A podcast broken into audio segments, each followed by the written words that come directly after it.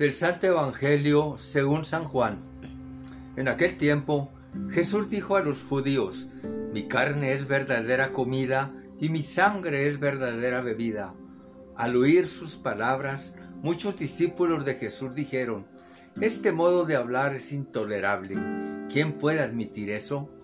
Dándose cuenta Jesús de que sus discípulos murmuraban, les dijo, ¿esto les escandaliza? ¿Qué sería si vieran al Hijo del Hombre subir a donde estaba antes? El Espíritu es quien da vida, la carne para nada aprovecho.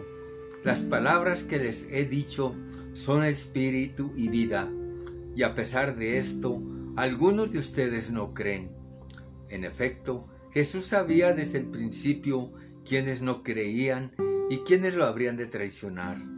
Después añadió, por eso les he dicho, que nadie puede venir a mí si el Padre no se lo concede.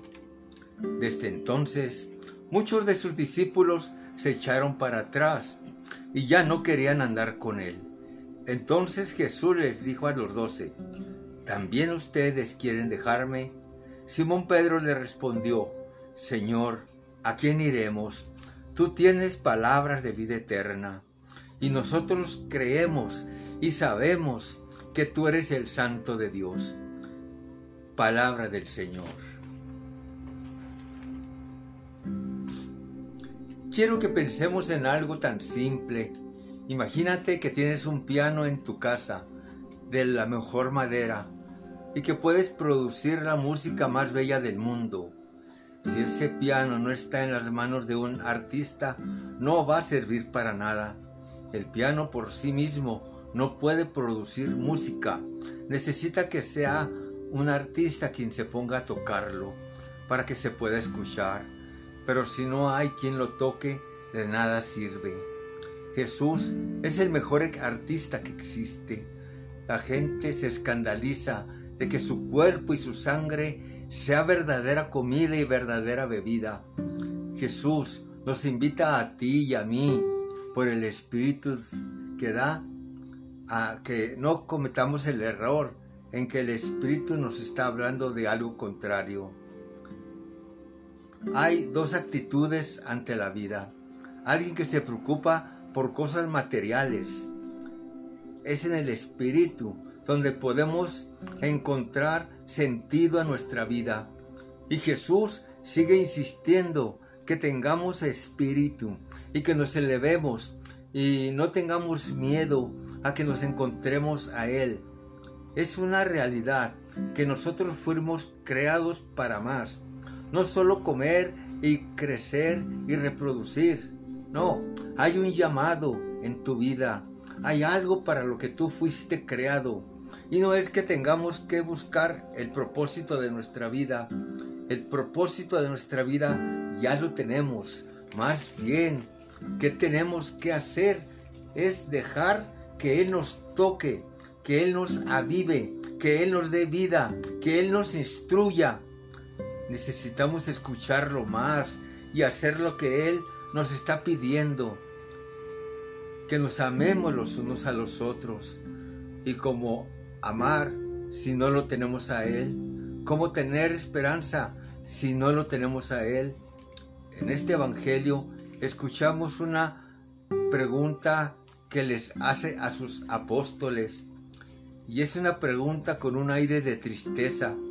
Voltea con los apóstoles y les dice, después de que se retiraron los discípulos, se dirige a los apóstoles y les pregunta con tristeza, ¿y ustedes también me van a abandonar?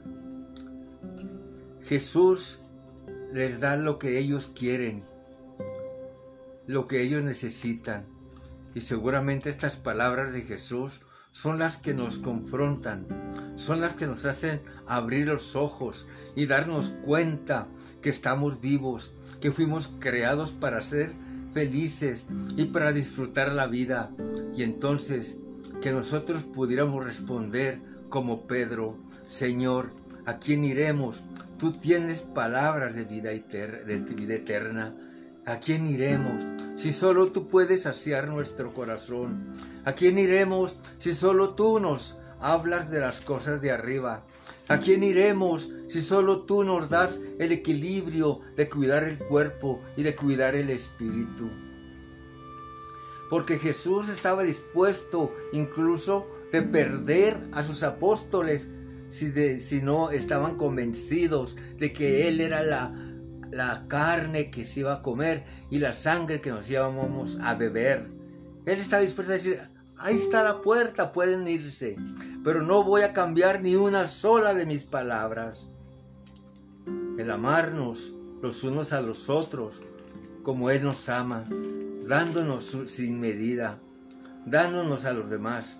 ¿A quién iremos si en esta vida somos heridos y traicionados por mucha gente? Y le decimos, tú eres el único que nos enseña a perdonar, tú eres el único a quién iremos si tú eres la justicia y tú eres la verdad.